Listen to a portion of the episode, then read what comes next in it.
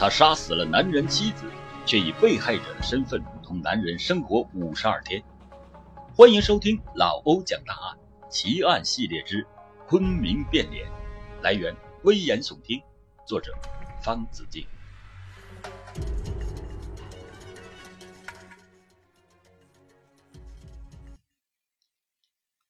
看过尼古拉斯凯奇主演的电影《变脸》的朋友，一定会记得警匪之间。互换面孔发生的一系列匪夷所思的情节。这部电影毕竟是虚构的，但在建国早期却发生过一起惊心动魄、扑朔迷离的凶杀案，而内中隐藏的阴谋足以让人脊背发凉。电影《变脸》的情节非常离奇，但今天我要讲的这起案件之奇，丝毫不弱于它。时间：一九五四年九月二十一日，地点：昆明市。临近中午，有人在市郊的黄土坡公路涵洞里发现了一具尸体。得到消息后，昆明市公安局的侦查员迅速地赶到了现场。经过法医检查，发现这是一具女尸，年龄大概在三十岁左右，中等的身材，身体很强壮，头上梳着发髻，插着头针。身上穿着蓝色单层的衣服，脚上穿着蓝布鞋，没有穿袜子，脚是半的脚。从外表上看，全身穿戴整齐，尸体各部位没有伤痕，周围也没有搏斗迹象和遗留物，怎么看怎么就像淹死的。根据现场情况分析，侦查人员们分析认为，死者是一名农村妇女，体格如此健壮，想杀死她。不经过搏斗，可能性不大。然而，确实没有任何搏斗的迹象。而奇怪的是，如果是溺水，涵洞里的水最高只是到了大腿根根本就淹不死他。因此，他的死因实在是扑朔迷离。在建国初期，刑侦技术十分落后。如果现在的话，硅藻检验一下子就能知道溺死还是死后抛尸。但那个时候还没有这样的技术。当时的云南省有曹简正这样的刑侦高手，但是他破案的手段仍然主要是也是靠走访。侦查员决定首先查清死者的身份，而重点就放在农村妇女身上。九月二十三日，郊区分局黄土坡明星旅社了解到，二十号的当天。旅社里来过两名妇女，一个叫张连兴，一个叫何开美，两个人都是巡店人，年龄都登记的是二十八岁，相互之间是以姑嫂相称。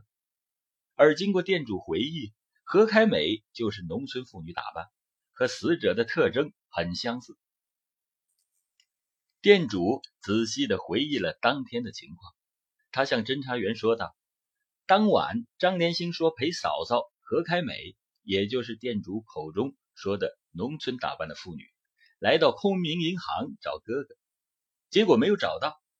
在他说话的过程中，何开美是一言不发，愁眉苦脸。二十一号天还没亮，张连兴就扶着何开美向马街方向走去。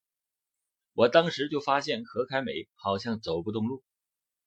侦查员认为这是一条非常重要的线索。于是立即将死者的照片递给店主辨认。店主看了看，认定死者就是当夜住在店里的何开美。至此，尸源身份就已经查清了。但值得考虑的问题是，既然张连兴与死者何开美是姑嫂，如果是何开美是病死的，张连兴为何不给何开美收尸？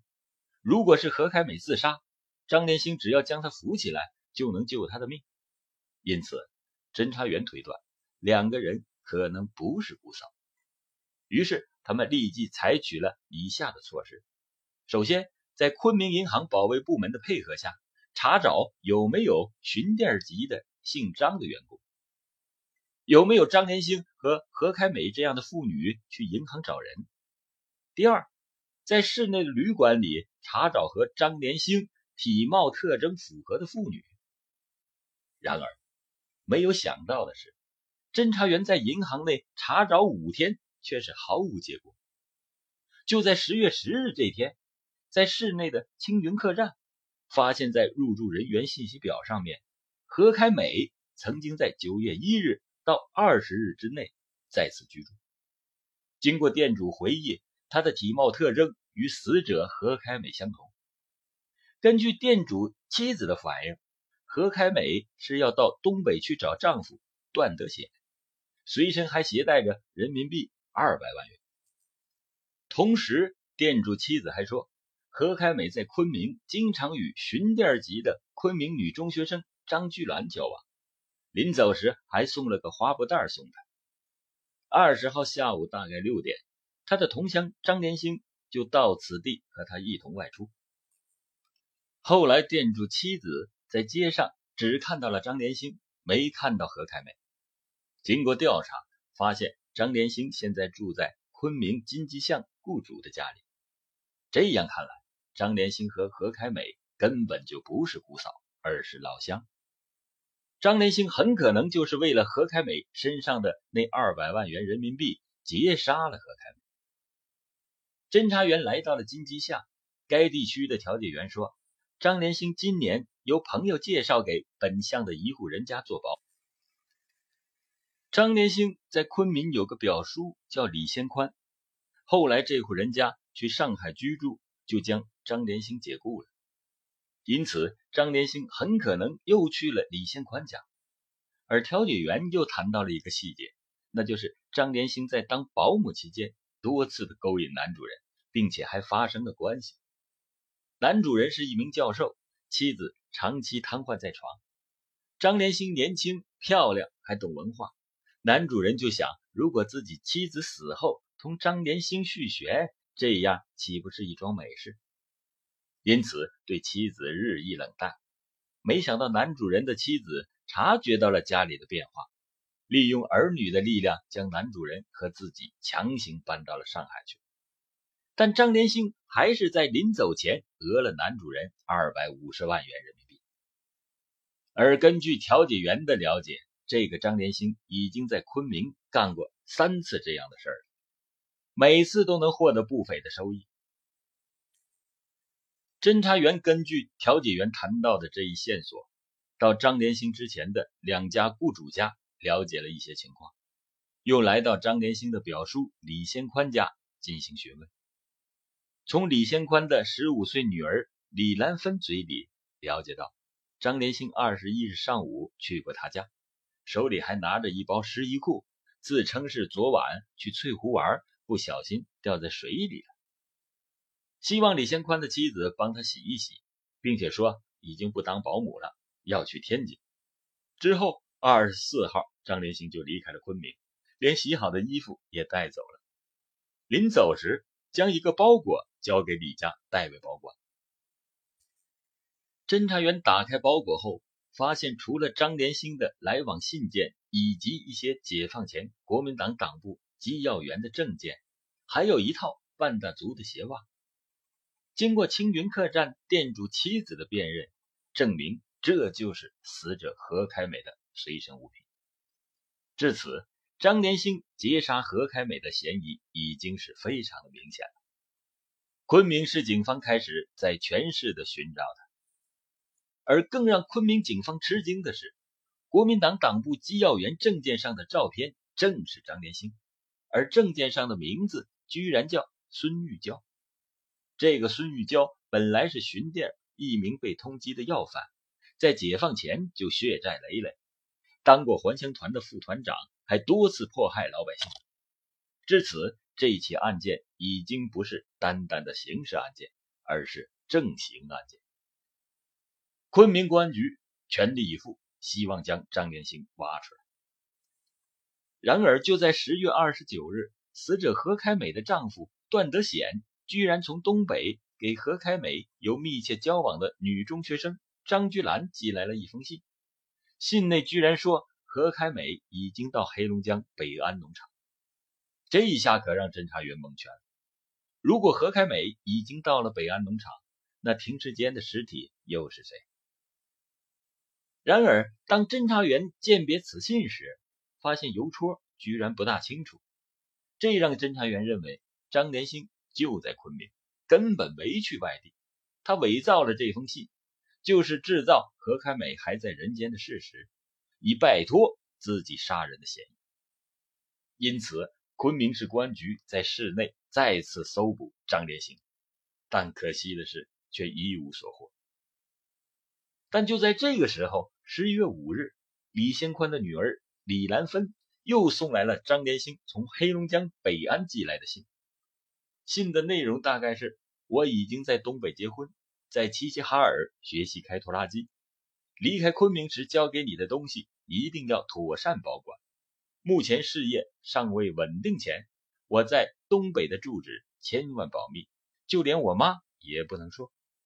来信请交。黑龙江北安县机耕队国营农场张凤珠。侦查员将此信与张连兴在昆明时写下信件的笔记对照，证明就是一个人。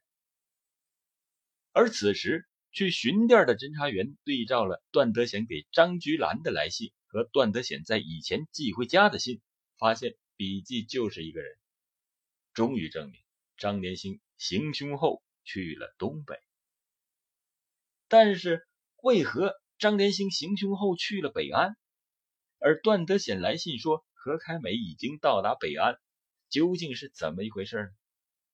而在巡店的何开美家人得知何开美遇害后，更加是非常的惊讶。原来何开美离开巡店前往东北寻夫，已经是八月底的事情了。为何他会在昆明逗留如此长的时间？这也是个谜团。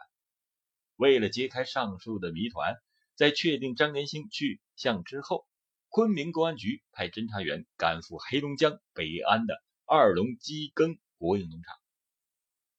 经过十多天的辗转奔波，两名侦查员到达了黑龙江省北安县，在当地公安局的协同下，于十二月一日来到了二龙机耕国营农场保卫部。保卫股的同志将段德显叫来，于是。询问就开始了。你妻子叫什么名字？何开美。你们结婚多少年了？十二年。结婚前你们认识吗？结婚后你们在一块儿生活了多长时间？互相了解吗？呃，结婚前俺俩不认识。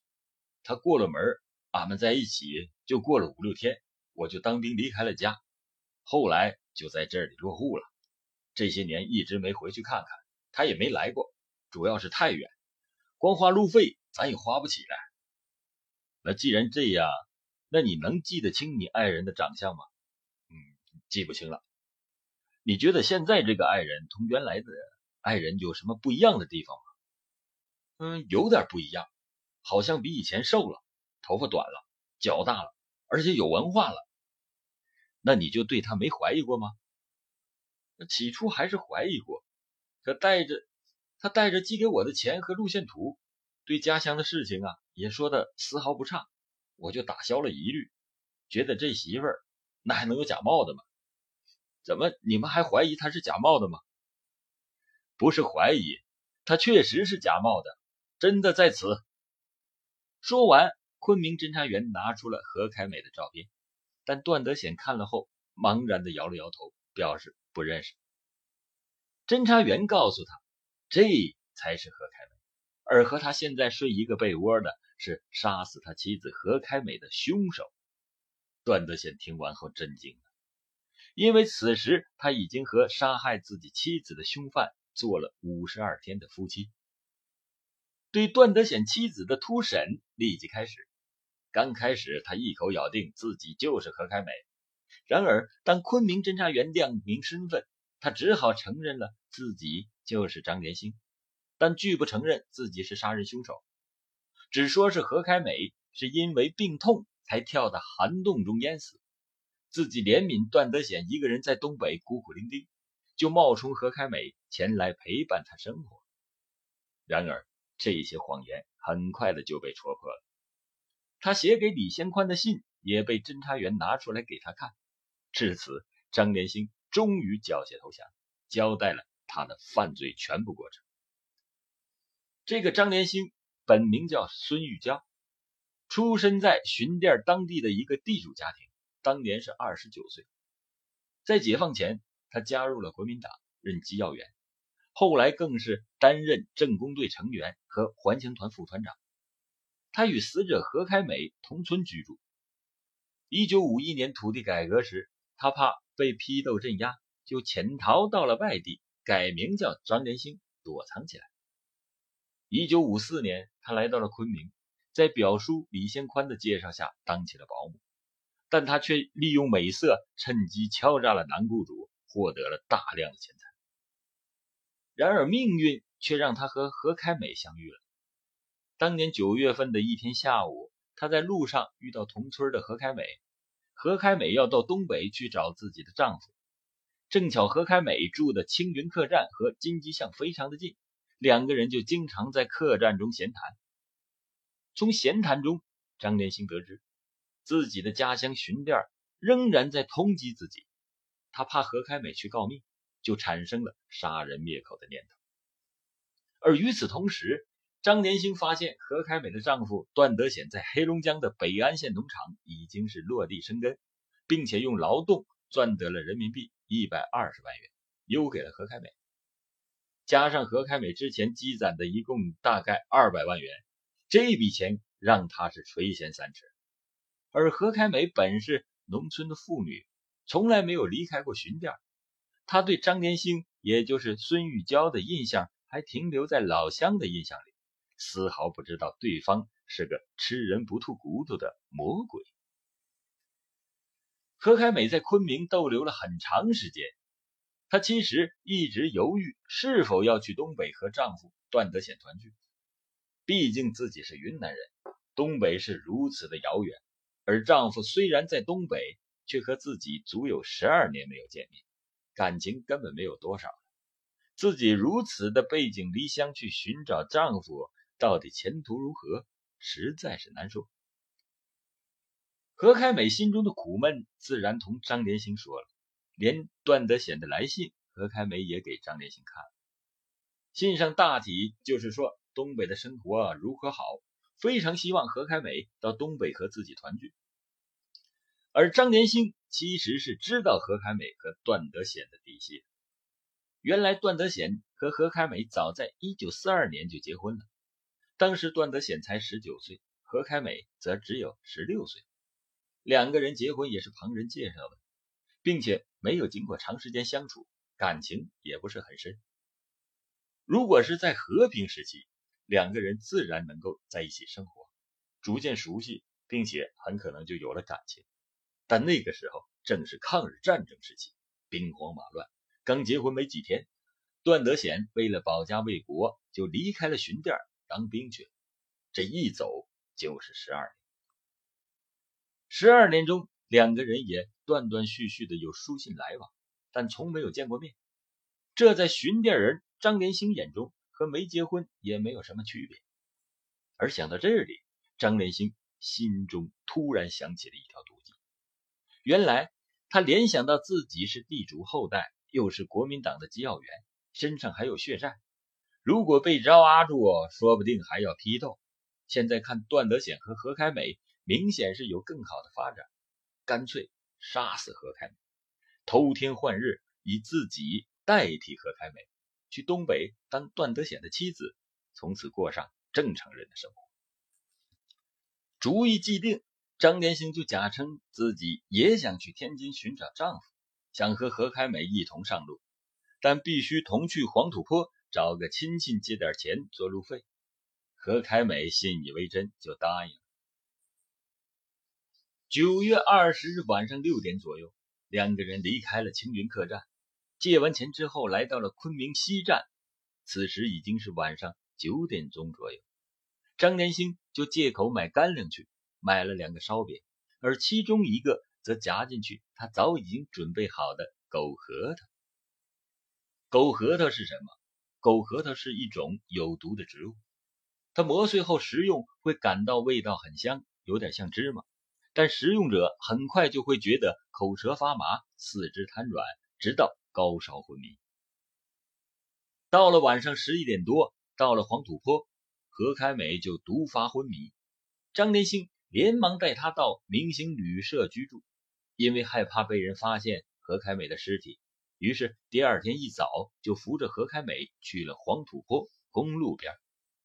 他见何开美开始终于处于半昏迷状态，就将何开美的衣服扒得精光，抛入到涵洞旁边的水坑。果然如他所料，何开美呀，没挣扎几下就溺水而亡。张连兴怕何开美的尸体被发现，干脆。跳下水，将尸体推入涵洞的深处，因此弄湿了衣服。随后，他将段德显的来信、去东北的路线图、人民币一百八十六万元，还有衣服杂物全部接走。九月二十四号，张连兴坐车离开了昆明，直到十月十日才达到了北岸。由于段德显结婚数日就和何开美分别，已经有十二年。双方已经非常的生疏，因此当杀妻是凶手冒名前来，段德显居然丝毫没有察觉。但当晚两个人钻进被窝以后，段德显却发现妻子的脚不是半大脚，而是大脚，这让他有些奇怪。再仔细看妻子，发现她头发短了，人也瘦了，不由得有些怀疑。但当他假装漫不经心地问妻子，为啥成了大脚的时候，妻子说：“他和段德显分别没两年，到了十八岁的时候，脚突然的长大。”段德显想想也说得过去。至于头发短了，人也变瘦了，他觉得这十二年间有所变化，更是非常正常的。段德贤已经光棍十来年了，他的云南妻子前来寻夫，让农场的人非常吃惊，在他们眼中。这位云南的农村劳动妇女虽然已经快三十岁了，但依旧显得年轻漂亮。而且她那个南方地区的一身衣服，配上苗条的身段，使她显得比东北农场里穿着一身劳动装的妇女们显得更有魅力。尤其是男青年，更是非常羡慕段德显，艳福不浅。段德显自然也是非常得意，他当兵后一直在部队。为人老实巴交，后来加入了解放军，退伍后就在东北落了户，但他始终没有忘记在云南的妻子，想尽一切办法劝他前来投奔。现在妻子来到了身边，他真的是非常的幸福。可后来没过多久，段德显惊讶的发现，妻子居然会看书，还能写信，而他之前肯定是不识字的。段德显又问他，这又是怎么回事？妻子说：“他在解放后农闲的时候，经常去识字班，这才能认字会写字。”段德显听得惊讶之余，更觉得是难能可贵。同组织汇报后，组织觉得一名妇女如此的上进，实属难得，于是就将他派到了齐齐哈尔学习拖拉机驾驶。那何开美自然是非常高兴，她果然很聪明，很快的就学会了拖拉机驾驶。觉得从此就可以和段德显双宿双栖了。然而，令他没有想到的是，夫妻相聚后的五十二天蜜月是如此的短暂，他最终被警方抓获归案。朝鲜电影《原形毕露》中，女特务白桃花冒名顶替一位被害姑娘的身份，同这位姑娘的母亲相依为命，背后却干着丧尽天良的间谍活动。今天我讲的这个案件和这部电影很有相似之处。不久，张连星或者说是孙玉娇就被判处了死刑。